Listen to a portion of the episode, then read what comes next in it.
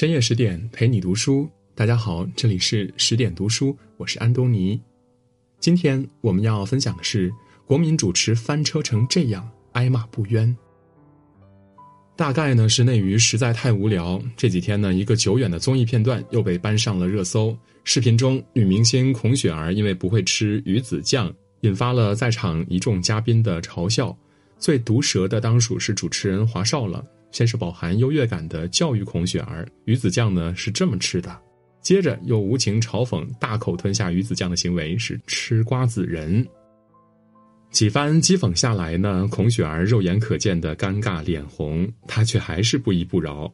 舆论发酵之后呢，几个当事人分别做出了回应，华少还表达了对孔雪儿欣赏提携的态度。但是网友们并不买账，甚至扒出了华少过往采访时没礼貌、名场面集锦。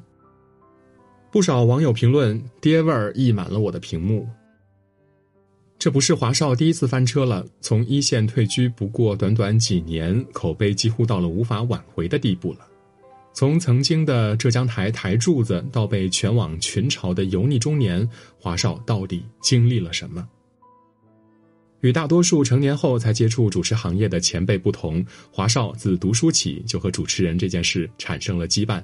高一时，由于作文获奖，他得以有机会在众人面前朗诵。在场的老师发现他具有语言天赋，就让他成了校广播站的小主持人。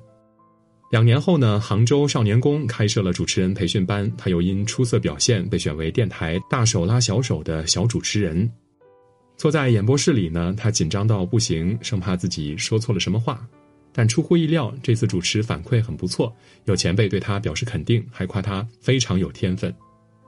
他爱上了这种在舞台上控场的体验，一颗成为主持人的种子在心中种下了。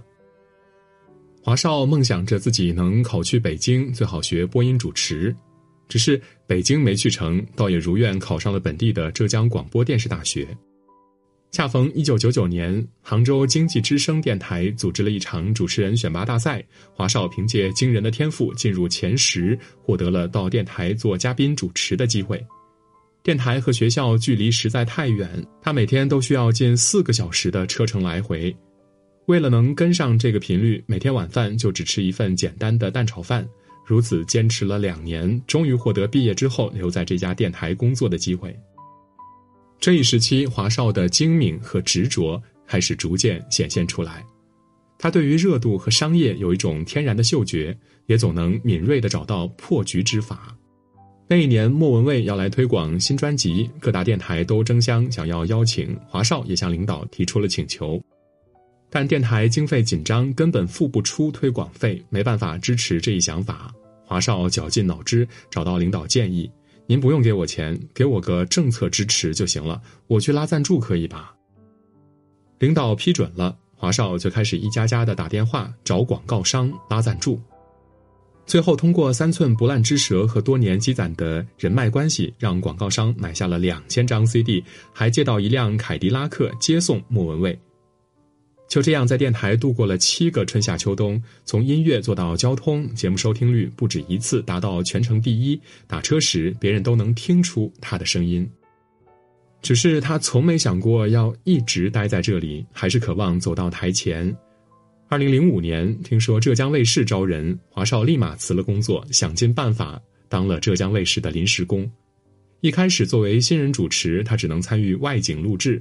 但接连几档主持的节目，《娱乐财富》《男生女生》《彩铃唱作先锋大赛》都因为各种原因被叫停主持。反馈呢各有不同，有时是因为节奏太乱，有时是因为观众反映形象不好。那段时间的华少呢，像是跌入了自己的至暗时刻，在偌大的浙江卫视里找不到自己的定位，只能从人脉关系上曲线救国。跟电视台的编导、摄像等人打得火热，想着偷师学艺，能懂一点是一点儿。直到二零零七年，浙江卫视推出一档历史性意义的节目《我爱记歌词》。浙江卫视打造《我爱记歌词》时，对标的是美国音乐益智节目《合唱小蜜蜂》，当时由朱丹和另一位男主持接档。节目强调的是参与门槛低、规则简单、笑料多。华少看出这是一个容易大火的节目，又想到自己做了多年的音乐电台 DJ，最适合这个节目不过了。为了能接手这档节目呢，华少一有时间就埋伏在会议室门口，看到他们开会就跑过去加入。在会上，他积极的发表意见，除了参与节目的策划、选歌，还会主动参与撰写台词、节目宣传等工作，甚至还发挥自己过去的人脉，找老东家的电台做推广，找搞音乐的朋友当乐手。就在这样的执着下呢，节目换下了原来的男主持，让华少和朱丹做了搭档。这档节目果然火遍了大江南北。最初只准备做七期，但由于过于火爆，改成了周播节目，一直办到了二零一四年。节目里唱过的歌火遍大街小巷，不少人受节目影响变成 KTV 麦霸。这档节目呢，也成为九零后一代人心中的经典的音乐节目。节目大火之后呢，华少和朱丹成为浙江台台柱子，几乎包揽了那段时间浙江卫视所有综艺节目。除了每周四档节目的安排，还有各种大型晚会，从台上商务到台下应酬，两个人几乎全年无休的绑定在一起，超负荷工作。也是在那段时间，华少飞速的胖了起来。他后来在接受采访时说，有一次赶场时呢，肺部两根血管破裂，吐了五百 CC 的血。先熬不住的是朱丹。二零一一年，朱丹宣布退出《我爱记歌词》栏目，跳槽到湖南卫视。华少身边的女主持呢，换成了依依。再往后，他自己也退出了这档节目，把重心转向了新节目《中国好声音》。比起《我爱记歌词》，《中国好声音》的收视率更高，导师和学员的话题度也更大。而且随着互联网的发展呢，网友们的评论也更容易被看到。很多人第一次看到华少主持，就觉得他的存在很鸡肋，无非就是念广告的。节目呢有导师和学员就够了，看到有他的片段就跳过。华少很沮丧，恰逢节目商务寻求创意，华少和工作人员一合计，在限定时间内多念广告，或许能多接几个商务。于是呢，他把原本两分半时间的广告词在四十七秒讲完，整整三百五十字，平均一秒钟说了七点四四个字。大概华少自己也没想到，他的爆红不是因为主持，而是因为。快嘴，节目播出后呢，华少被称为“中国好舌头”，这也就成为《中国好声音》这档国民级节目最显著的标签。有记者问他，主持《好声音》之后有一夜成名的感觉吗？他坦言自己并不相信一夜成名，所有事情都一定有长时间的积累，只是在那一晚遇到了机会而已。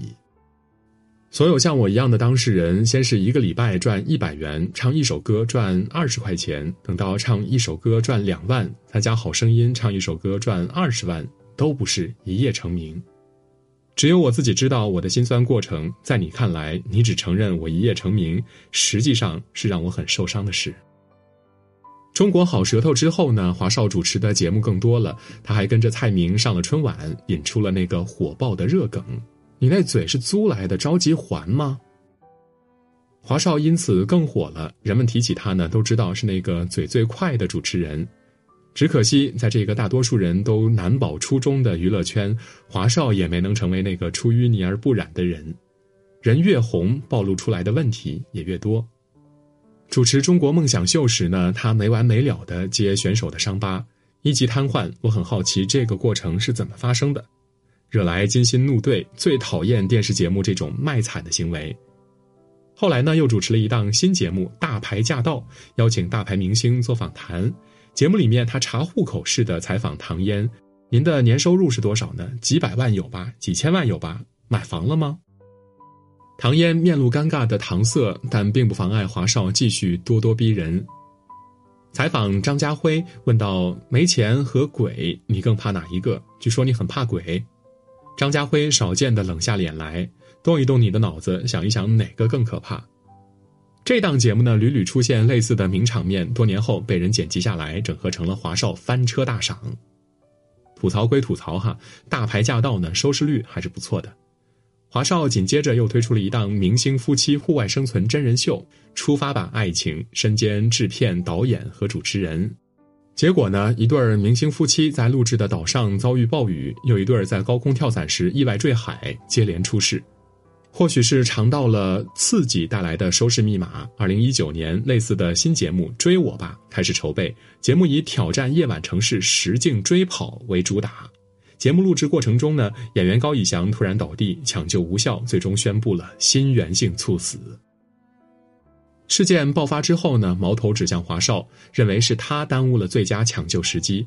中途高以翔求助说想要休息一下，华少却以为嘉宾只是说说而已，拒绝了他的请求。一时间，华少被推到了风口浪尖，还被传出离职的消息。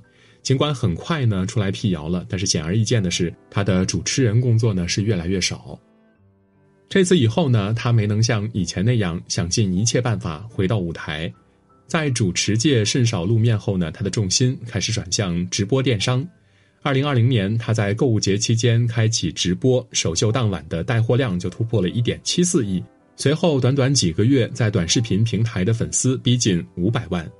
他比当年胖了很多，就自称“肥仔华”，还把直播间命名为“肥仔华百货公司”。这是他擅长的领域。直播间的人气稳步的上涨，越来越多粉丝呢成为肥仔华直播间的忠实用户，而那档鱼子酱有关的节目，正是他为了推广自家公司而特约赞助的宝藏般的乡村。节目里的几位艺人呢，都曾在他的直播间里亮相。如今在短视频平台上，他的认证仍然是浙江卫视中国栏主持人华少，但简介里写的都是直播橱窗相关的话题。从电台主播走到台前天才主持的光环之后，华少又走下舞台，回到了主播事业。虽然还在主持《中国好声音》，但再难有当时的关注度。那年观众背景板主持人的质疑，仿佛一语成谶。浙江卫视当家节目的男主持人也换了一波又一波了，没人再做到他当年的位置。只是这个陪伴了一代九零后的浙江卫视台柱子，如今出现在公众视野，已经不再是大家记忆中的样子。时间拨回到十几年前，那个时候他还叫胡乔华，偶然被选为浙江电台大手拉小手的小主持人。第一次录节目，他骑着自行车从家里跑到电台，十五公里的路程骑了一个多小时。那时的胡乔华下定决心，以后一定要成为真正的主持人。今天的文章就到这里。如果您喜欢我们的文章，可以在文末点亮再看。更多美文，请继续关注十点读书，也欢迎把我们推荐给您的朋友和家人，一起在阅读里成为更好的自己。我是安东尼，我们明天再见。